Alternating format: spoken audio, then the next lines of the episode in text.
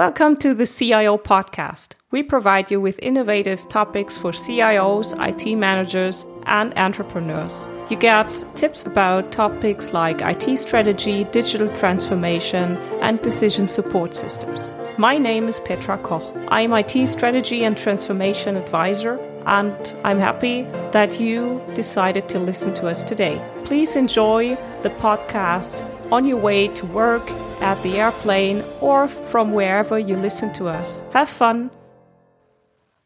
Welcome to episode 23. Think human centric with design thinking. That's the topic we're talking about today. I'm talking with Professor Dr. Falk Übernickel from the University of St. Gallen. He's associate professor there, and the University of St. Gallen is Europe's leading university for strategy management and Professor Übernickel is managing partner of ITMP AG, which is a management consultancy. Professor Übernickel's personal mission is to have free education at a high level of quality throughout the world, that everyone has access to education. And that's why he's personally engaged in different projects all over the world, especially in Africa. And he does that since one and a half years. He started his professional design thinking career with projects at financial service provider in 2008. Furthermore, he's teaching design thinking at master student level together with Stanford University and is conducting executive lectures at companies. In between, he worked for companies globally in various industries like banking, insurance, automotive, sports, pharmaceuticals, and more. In addition, he's experienced from over 80 projects. His focus is on training and teaching, as well as on strategic planning of transformation projects in organizations. In his spare time, he likes mountaineering, hiking, and running. So please enjoy the interview with us, and we are happy to have your feedback afterwards. Enjoy! Which challenges do you see in corporations regarding customer centricity and innovation? So, good question. I believe it depends on the industry and on, on your own perspective, how you look on these different industries. So, first of all, if, if, if you look, for example, to the manufacturing industry, there you have different challenges like in, in the service sector. In the manufacturing industry, I usually observe the fact that user centricity was over the last couple of years part of the strategy for sure.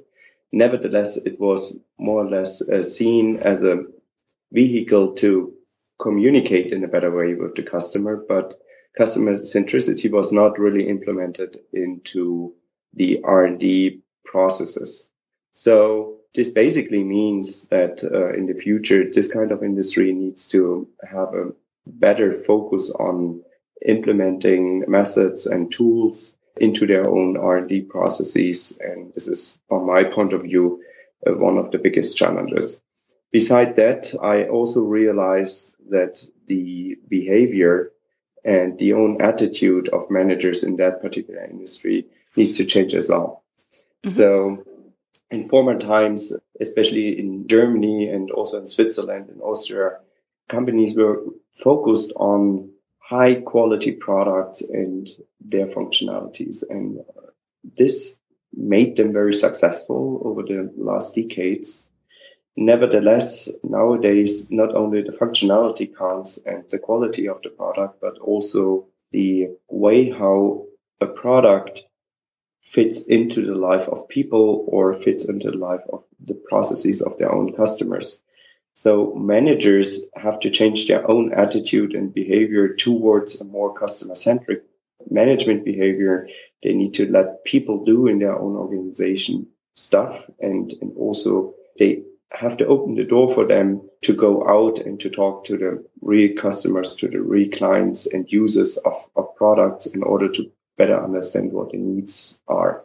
In the service sector, on the other hand, you have some of the same challenges like the behavior. So um, managers also need to change uh, their own perspective on, on customer centricity, which will take quite a long time. We have seen that in several cases in, in the past uh, years that this kind of cultural change usually takes five, six, seven years. But they also have to look on how to design services with a much closer proximity to the users, but also to the humans. And what do I mean by focus on humans and, and not only users? There's one, one good example. So imagine the fact that you have an Nike wristband for tracking your own uh, motions and mm-hmm. movements. Mm-hmm. And the goal of that application and use case is on one hand side to, to make you healthier, but on the other hand, uh, they use gamification techniques uh, to yeah keep you engaged with the system. So as more as you move and uh, move yourself, you get uh, bonus points and yeah other other kinds of uh, gratifications in, in the system for this kind of movement and staying healthy. But uh, for example, what happens if if you get a disease? So you get a cold and and you cannot exercise and you cannot walk for a week or for two weeks, for example. Mm-hmm. Then uh, the big problem is that inside this application you don't get the points anymore. And you look like someone who's lazy and not engaged into sport and into moving around and staying healthy. But in fact, you're just having a disease. So and this results in, uh, or comes from a very specific look just on the user, but not on the human being. Because by designing today's Nike service, the company was just looking from the company perspective to a human being, but not considering the entire context where that human being is living in. And I think this is of utmost importance for service companies in the future to take this step forward because some of them are already user centered, I would so say, but uh, they need to become human centered in the future, which is another stage of development. Mm-hmm. All right. And these are beside other challenges like agility and haste to market, speed to market. I think uh, one of the biggest one. Mm-hmm. Right. You mentioned customer centricity as a key or human centricity as key and design thinking is a method to expose the centricity to products and why should IT managers and CIOs engage in design thinking projects with their organizations? Mm-hmm. Okay, so first of all, just to make it clear in the interview, you have to differentiate three development stages.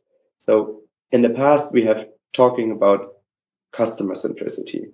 Now we're in the age of user centricity, and tomorrow we will be in the age of human centricity. Mm-hmm. And this is in particular interesting if you look to the B2B business. In B2C, the customer and the user are usually the same person because you, for example, uh, Petra, you take the buying decision and then later on you have to use that stuff, what you bought. Yeah, right. So, but in, in a B2B situation, it's completely different. There is someone sitting on top, a manager and a purchasing manager, for example, and he or she takes a decision to buy something in regard to costs and quality and whatsoever. But the user is someone completely different. And uh, they might have a completely different criteria to evaluate the product. So, and nowadays companies are trying to shift from this customer orientation towards this user orientation. Mm-hmm. But in the future, our belief is that companies have to go one step further to human centricity. Because if you just look on the user and on the use of a product or service, then you just take into consideration the direct interface between product and, and the user, but you usually don't look to the concrete context of a human being mm. where he or she is living in. And this is meant by human centricity. Human centricity is also trying to understand all the other environmental factors that influences a person and their behavior and also perspectives towards a service and product and towards an organization. So it's creating more complex, more complicated uh, problems. But as I said with the uh, Nike example before, it's very important in the future to to understand the differences and to push your own organizations towards this human centric. All right. From your point of view, what is the essential benefit of design thinking methods or design thinking projects? Okay. Yeah. I mean, here uh, you need to understand what design thinking basically is. And if you look on, on a level of principles and principle sets, then design thinking is the art to act like a designer, but in any other discipline. So mm-hmm. this administration, engineering, etc. And one of the basic principles for designers is to go out to the customers, to the users and to the human beings for sure, and uh, to immerse yourself to this environment by talking to people, by observing them in order to gain empathy. Mm-hmm. And I really want to mention that word again, empathy. And this is something that needs to grow over time in people in R&D people, for example, or people who are involved into product design in order to design products that really fit into people's life. Mm-hmm. And if you don't have this empathy and design thinking is helping you to gain this empathy, design a really good fitting product, people are really not able to understand what people need outside of the organizations in regard to products and services. So this is important to understand because this also means that you cannot delegate this activity of going outside the organization to someone else, like to a marketing agency or to other people in the organization, because the product development and service development team by themselves need to expose them in order to grow this empathy. And it's, it's not possible by reading a report, a 100 page report you really have to be outside and you you have to immerse yourself to this environment. Mm-hmm. All right, great. So that's also probably a thing that people are not used to, right? Like an IT person is not used to going to the customer, right? I, I mean, it's not only IT; it's really anyone in the organization, and we have seen so many cases that accept sales. I mean, they, All right. they yeah. usually have to go out, but accept sales any other function in the organization is usually not really exposed to the customer either because of restrictions. So they have um, rules in place that is not allowed to go out. Um, or people are really not aware of that fact that it's necessary to go out. So it's not only restricted to IT departments. It's really affecting all the other departments. But right still nowadays it, it gets more and more important for CIOs and IT managers to train their own staff because when we talk about digitalization and the integration of IT technology into every service and product in the future, then IT needs to be part, really, this is essential, needs to be part of every project from the beginning on. And also all the IT employees that work in such a project need to gain empathy for the client as well. I mean, how can you design an application without knowing for whom you design that? Mm-hmm. Yeah. And therefore, it would be a wise uh, recommendation, uh, or it is a wise recommendation to train as a CIO your own workforce in design thinking. Yeah. And when you do that, what are the uh, obstacles you may discover in corporations when it comes to using design thinking methods or when you start projects with design thinking? Yeah. So this, this depends on the time. So in the beginning, usually there's a healthy hesitance, I would say, uh, in regard to this new approach. Everyone is looking at it and it, uh, usually people read some articles about it and they just read that design thinking is more or less uh, sticking post-its on, on walls and uh, building silly prototypes. So therefore, the first challenge is to convince these people that design thinking is not just a funny workshop approach, but a serious project methodology for wicked problems. And usually what we do is we start lighthouse projects. They take between three to six months within these projects, you can show your capability to deliver, mm-hmm. to deliver good results and to demonstrate that this approach shows up with completely new results and also that the workforce in your own organization is capable to run such a methodology by themselves. Because many talks and meetings I had were about the question, are my employees are really capable to be innovative? And I mean, this is a, un- unfortunately, people asking me that question because yes, they are. And this is also shown by research that there are no existing creativity types. So this means everyone can be creative if you put them in the right environment mm-hmm. and if you provide them the right tools. All right. So let, let me say one mm-hmm. sentence. And, and, yes, it might take with people who, who worked for 20 years with the traditional approach, it might take a couple of months until they changed. So you have to give them time. It doesn't take effect in hours. And this is maybe different to, to the younger generation or, or with young people. It sticks immediately. But with someone like me who's close to 40, it might take a, a month or two. yeah. So, but if, if you spend this time and this is an, a good investment in your own workforce, then it really pays off. Mm-hmm. All right, great. And you said design thinking is more a project methodology than doing one or three workshops itself. So I've learned or I've uh, recognized that a lot of people think, well, design thinking is a workshop based method. How do you think about that? Yeah, uh, my perspective is uh, it's not a workshop based method. And I mean, I personally learned that approach, entire approach at Stanford University. And um, I give on a regular basis uh, lectures there as well. So, and at least from this point of view, it isn't a workshop. And yes, we do workshops, but workshops just for training people, but mm-hmm. not for solving problems.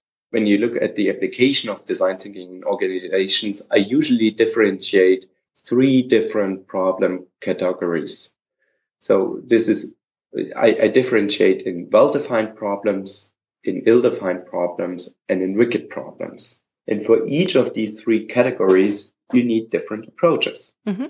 So easily explained, well-defined problems are problems where you know the solution and you know the path for solving it.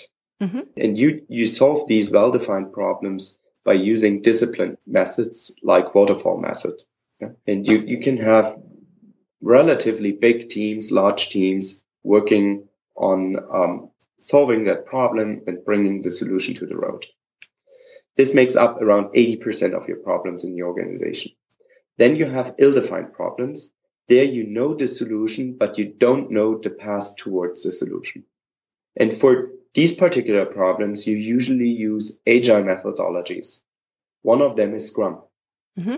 And uh, therefore, in Scrum, for example, you need to have a product owner that knows exactly what the product specifications are. And then you used a Scrum to figure out the way how to realize these functions. And uh, this is around 10 to 15%, as I said. And then you have the third category called wicked problems. And wicked problems are problems where you don't know the solution and you don't know the process. Mm-hmm. But as a manager, you have a gut feeling that something needs to be changed in order to stay in competition. Yeah, all right.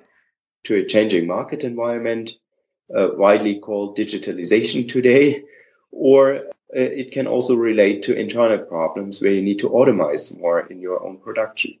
So, in for solving these wicked problems, it is proven that you should use methods from a human-centered design. And one HCD method is design thinking, for example. All right. And just to finish this, the goal is to decompose with design thinking wicked problems into either ill-defined or well-defined problems. And then you take the other approach to solve it. So as soon as you have solved the wicked problem with design thinking, you come out with an ill-defined or well-defined problem, and then you tackle with another approach this new problem. All right. Yeah. So basically you hand it over from a wicked problem that you've tackled with the design thinking methodologies yeah. over to an ill-defined or to well-defined, probably usually have ill-defined, right? And then you, you take probably agile methods to take it further. Exactly. So it helps you to decompose problems. And therefore in design thinking to solve wicked problems, you really need only three to five people. Mm-hmm. But very intelligent, very curious people, people who can dance with ambiguity in projects, and people who can gain empathy really quickly with uh, human beings. So, and then as soon as you have solved the wicked problem, you hand it over to another approach, for example, the agile approach, And then you tackle this new problem or new problem category with more people. All right. Great. So, and this is also then very closely related to lean startup philosophy, where you have these minimal viable products.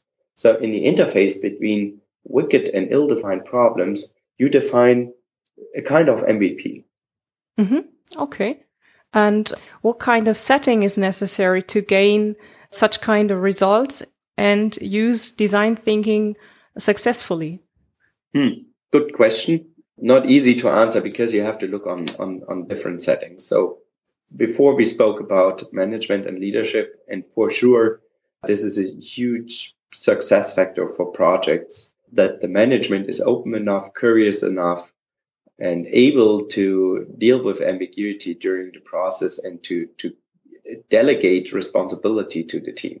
So if this is not taking part, if you just behave like with other uh, traditional projects, then your design thinking projects will most likely fail. Mm-hmm. Okay? So you have to give your team the freedom to decide and uh, to to choose their own path. You hand over some type of responsibility to the team completely, right? Exactly, and not only to the team, but much more also to the user and human. Yeah. So to your future customer, because not the team decides so much on the solutions, but by testing prototypes very early in the process with users, together with users, the users are an essential part of the decision process because if they reject a prototype, then this means on one hand that you have to adjust your own assumptions that you put in the design process beforehand. And it also means that this solution is not good enough. Mm-hmm. So you have to find another path and you have to find another solution that might fit or hopefully fit better to the customers and users needs. Yeah. So it's not only handing over responsibility to the team, but also handing over responsibility to the market. Great. Okay. And you've mentioned earlier a couple of results like prototypes or better defined project or problem statement that comes out of design thinking projects or design thinking processes. Design thinking operates at the intersection of business, technology, and people. Could you point out some more results or typical results of design thinking projects?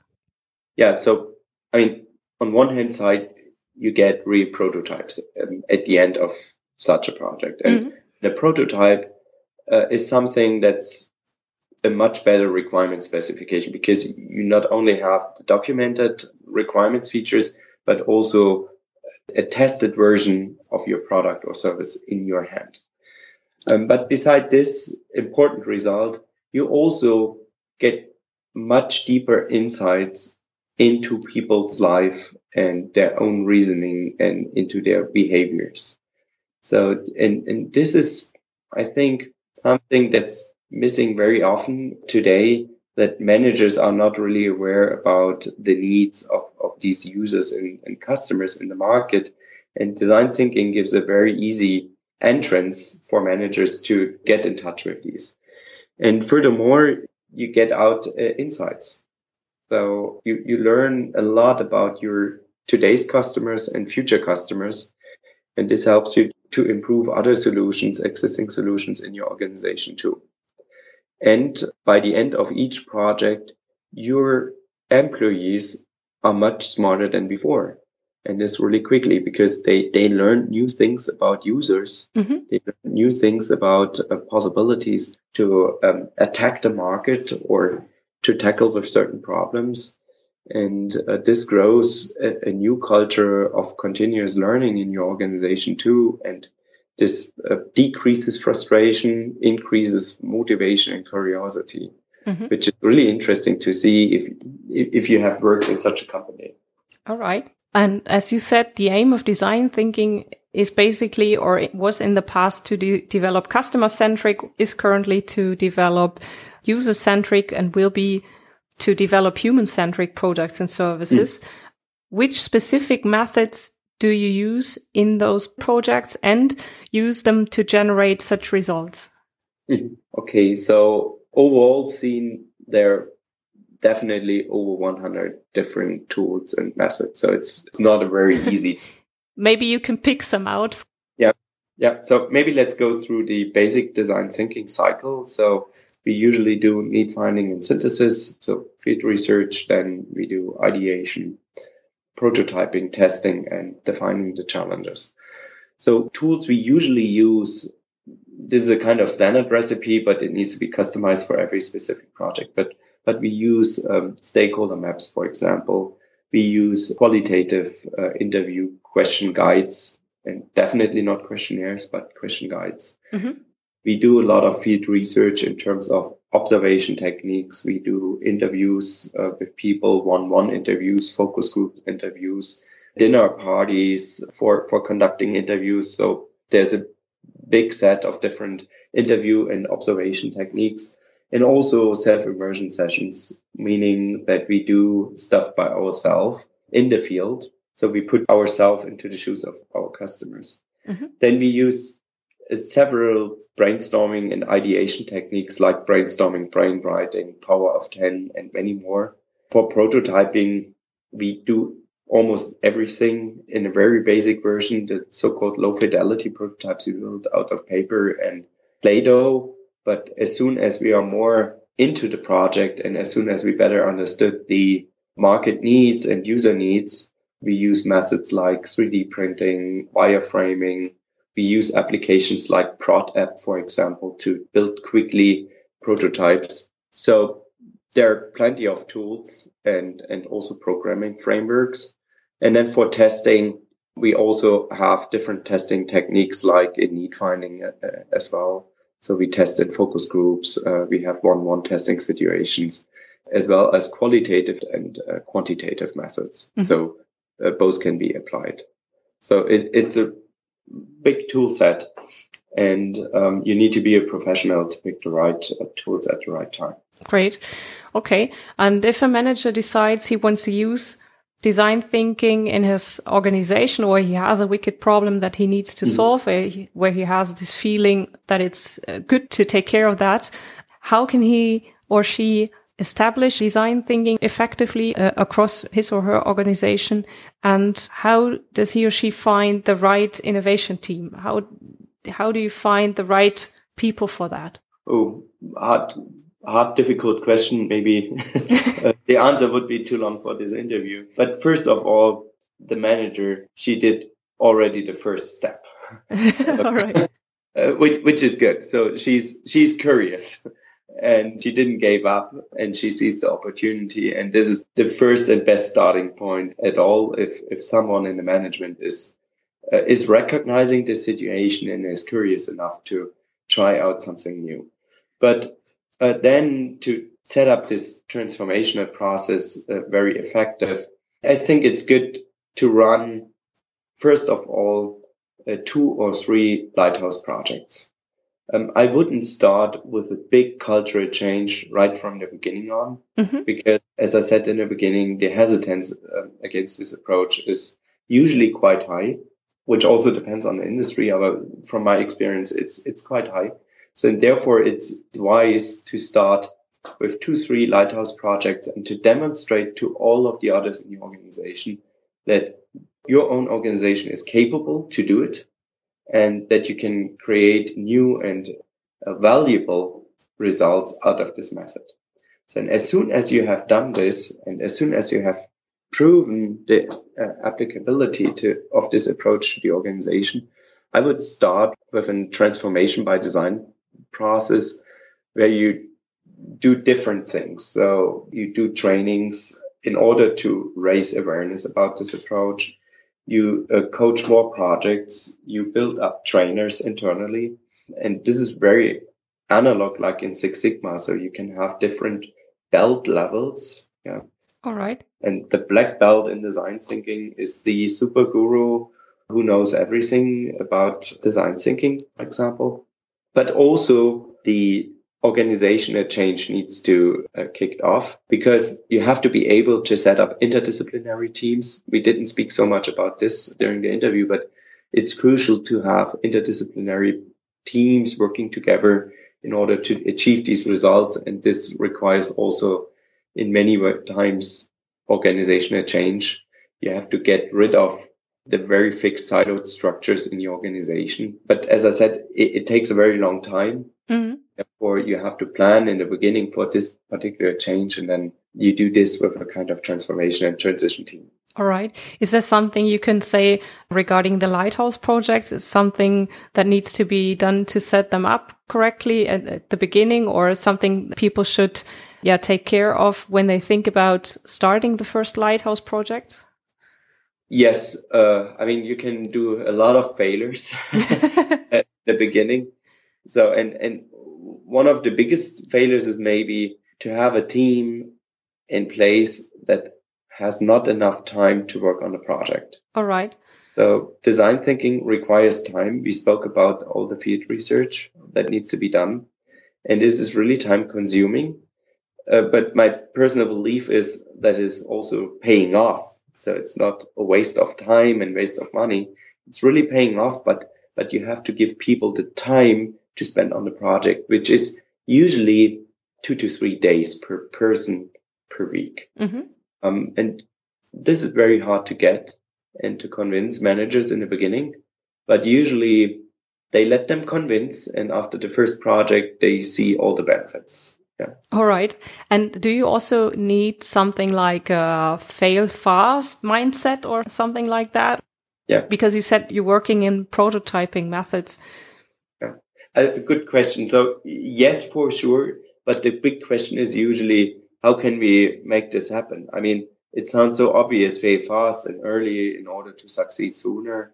And many people talk about this, but in real life, you know, it's it's very hard to yeah. uh, to to fail uh, and not to look stupid. yeah, that's true. Yeah, people, especially in in the German culture, probably exactly have a, a tending not to do that. Exactly, because here, unfortunately, but also in the US, so it's it's quite similar in the US too. Failures are not seen as a learning process, unfortunately. So therefore, design thinking is very iterative. So we have very short cycle times. We call them design sprints. And within these design sprints, especially in the beginning, in the first one or two, it doesn't harm if you fail with your prototypes. And I personally, if I coach teams, I put my focus on the failed prototypes in the beginning because usually this failure arises from uh, wrong assumptions that we put into the ideation and prototyping phase. Mm-hmm. So by analyzing and reflecting on these failures, we get the chance to calibrate ourselves to the market and to better understand uh, the users. And therefore, this design thinking approach, because it's so iterative and so quick and fast, it helps within the organization to fail in order to learn and not in order to uh, being stupid. Mm-hmm. So, but I mean, as you can imagine, if you would go run a waterfall project and you fail after three years, I mean, this is a big damage. Yeah, definitely. And therefore, usually these projects fail, but people don't say that they failed. they they have a green mark at the end. exactly. I mean, uh, there's always something good to tell about things, but here in, in design thinking, you can fail after a month and you didn't waste so much money. So therefore, it's very easy to talk about it. Yeah. yeah, and, and also the other benefit is probably then you won't fail in three years because the product you design is already exactly. adapted to the customer and the human needs. And therefore, for IT functions, it's a very natural approach, design thinking, especially if they already have implemented agile methodologies because they know how to iterate quickly. Mm-hmm. So usually they have super good preconditions, but they have to add a few more things to it in order to be ready for solving wicked problems and not only ill defined. Mm-hmm. All right, great. If you can provide an advice to a CIO or IT manager, what would you say? Hmm. Hmm. you could also, you know, find a few advisors when you have a couple. I mean, the, the, the first advice is stay curious and try it out. So without being curious and not trying out, you, you don't learn. and then you are not able to judge on that approach. So therefore, I would give the recommendation, apply Silicon Valley mentality, try out design thinking and draw your own conclusions after the first set of lighthouse projects. Mm-hmm. But don't give up before. It's not enough to read a book about design thinking or to attend a workshop. You cannot estimate what value comes out of such a project in your organization if you haven't tried out. So be curious. Thanks, Professor Übernickel, for the interview. It was a lot of fun to talk to you about that. And yeah, thanks a lot. For me too. Thank you, Peter. You can find all show notes with details regarding this podcast episode and the interview transcript, as well as links to the activities of Professor Falk Übernickel via www.cio-podcast.de slash CIO 023EN. Thanks for listening. You listened to the CIO podcast with Petra Koch. When you like the podcast, I'll be happy if you leave a rating at iTunes. You help to increase the popularity of the podcast. All show notes regarding this podcast you can find via www.cio-podcast.de. Thank you for listening and hear you next time.